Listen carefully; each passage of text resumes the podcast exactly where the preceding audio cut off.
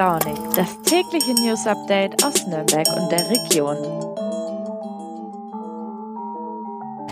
Guten Morgen, liebe Leute, und schön, dass ihr auch heute wieder dabei seid bei Früh und Launig an diesem Dienstag, den 9. August.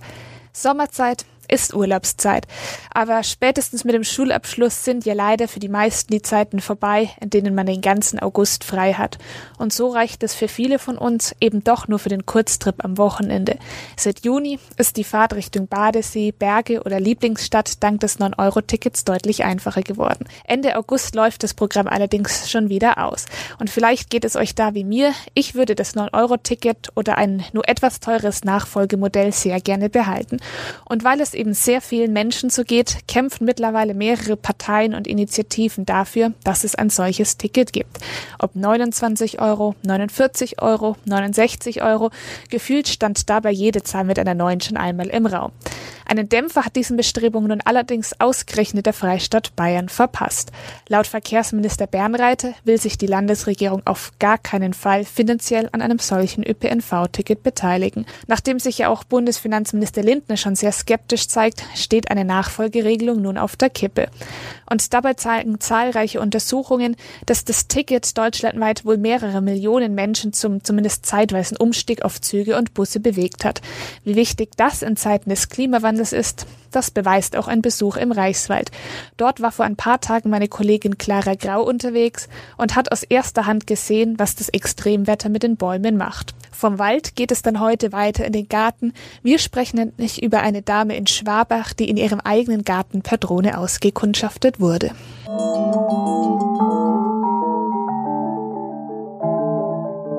Wenn uns in diesen Tagen zu heiß wird, behelfen wir uns gerne mit einem Sprung ins nächste Freibad oder den nächsten Badesee. Diese Option hat die Natur aber nicht, auch wenn die meisten Pflanzen derzeit wohl liebend gerne ihre Wurzeln tief ins kühle Nass tauchen würden. Nur 215 Liter Niederschlag pro Quadratmeter sind beispielsweise in Nürnberg im ganzen Jahr 2022 bislang gefallen. Im Juli fiel gar nur 21 Prozent der Regenmenge, die sonst innerhalb eines normalen Julis fällt. Kein Wunder also, dass die Natur völlig verdorrt ist.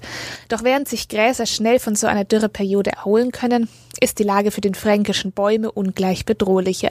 Das hat meine Kollegin Clara bei einem Besuch im Nürnberger Reichswald bei Wendelstein lernen müssen. Ja, liebe Clara, schön, dass du da bist. Du warst ja erst vor ein paar Tagen bei einem Rundgang durch den Nürnberger Reichswald dabei, wo die Trockenheitsschäden begutachtet werden sollten. Was waren denn da so deine Eindrücke?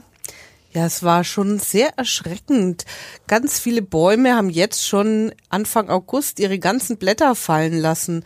Da gab es eine Pappel, die hat wirklich ihr grünes Laub abgeworfen. Es gab Eichenbäume, an äh, denen nur noch braune, vertrocknete Blätter hingen und die dann auch im Wind einfach so zu Boden gerieselt sind.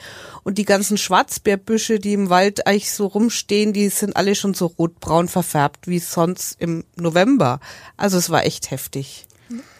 Genau, was haben denn da die Experten, die dich begleitet haben, gesagt? Wie schlimm ist die Lage tatsächlich für die Bäume? Erholen die sich oder ist das teilweise sogar irreversibel, diese Schäden?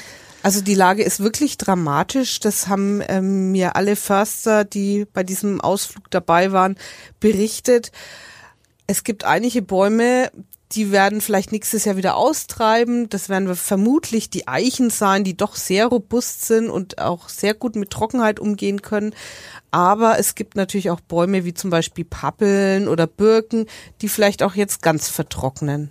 Genau. Ein Problem, das ist ja dann auch immer der Borkenkäfer, der gerne in trockenen Gebieten kommt. Haben die Förster dazu denn auch was gesagt, wie es da im Reichswald steht? Ja, das ist natürlich auch ein großes Problem. Wenn die Bäume, in dem Fall sind es ja die Fichten, durch die Wärme und Trockenheit vorgeschädigt sind, hat also der Borkenkäfer echt leichtes Spiel, weil die Rinde einfach nicht mehr so elastisch und fest ist. Die können da einfach wirklich sich ganz schnell reinbohren und ganz große Schäden anrichten. Was für Maßnahmen ergreift denn der Forstbetrieb Nürnberg, um dem Wald da ein bisschen zu helfen? Also der Forstbetrieb Nürnberg ist echt Vorreiter. Die sind schon seit 30 Jahren dabei, ihren Wald umzubauen und haben unter diesem Steckerlerswald, wie wir ihn kennen, mit den Kiefern schon ganz lang Eichen und Buchen gesät und die sind zum Teil schon ganz hoch und kommen auch besser mit dem Klima zurecht. Aber es gibt natürlich immer noch Gebiete eben mit Nadelwald, Monokulturen, die besonders betroffen sind. Und auch in den Privatwäldern rund um Nürnberg gibt es auch große Probleme. Wie viel Aufwand steckt denn da dahinter, den Wald umzubauen? Haben die dazu was erzählt? Also es ist ein enormer Aufwand.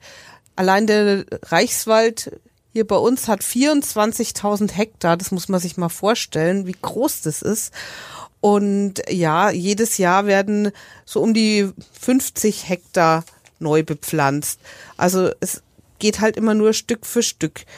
Ja, und das ist natürlich auch wahnsinnig teuer. So eine Pflanze, so eine Baumpflanze kostet etwa einen Euro.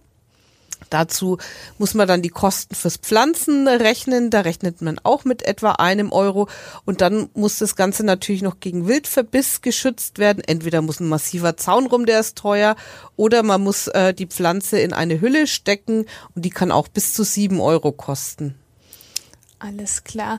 Wie ist es denn? Da gibt es ja immer wieder diese Debatte, ob man dann gleich Bäume aus südlicheren Ländern pflanzen sollte oder doch lieber heimische Laubarten. Wie hält es denn da Nürnberg? Also in Nürnberg wird auch schon viel experimentiert mit heimischen Bäumen einmal, äh, von denen man aber das äh, Saatgut aus wärmeren Regionen, zum Beispiel aus Rumänien holt, die rumänische Weißtanne.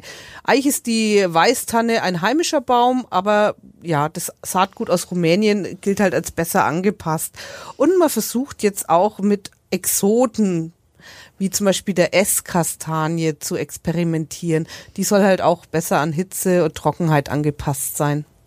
Na, dann hoffen wir, dass das erfolgreich ist. Danke dir für die Einschätzung. Danke.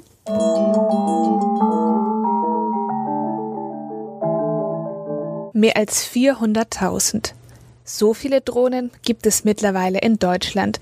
Der größte Teil davon ist in privatem Besitz und wird als Hobby ausgeflogen. Unter diesen Drohnenpiloten gibt es aber auch einige schwarze Schafe. Das hat sich zuletzt auch in Schwabach gezeigt. Dort saß eine Dame kürzlich Sonntagnachmittags in ihrem Garten, als plötzlich eine Drohne laut zirrend über ihr kreiste. Soweit so ärgerlich.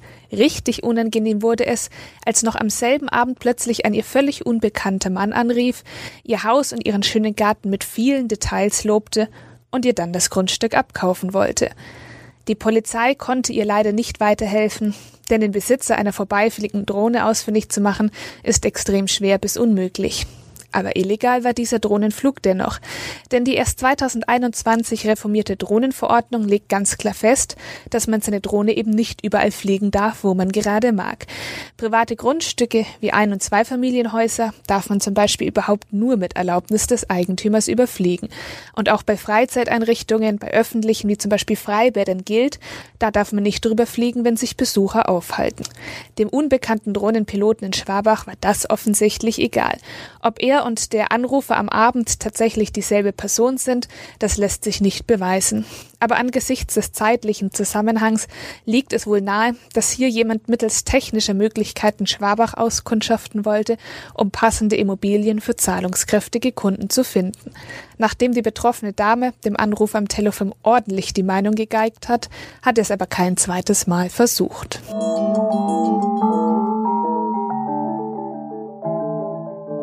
Falls ihr keine Fans von Drohnenflügen seid, es euch draußen in der Natur derzeit zu heiß und trocken ist und im Zug zum Wochenendtrip zu voll, dann kann ich euch heute zum Abschluss noch eine andere Beschäftigung ans Herz legen. Heute ist nämlich Tag der Buchliebhaber in den USA.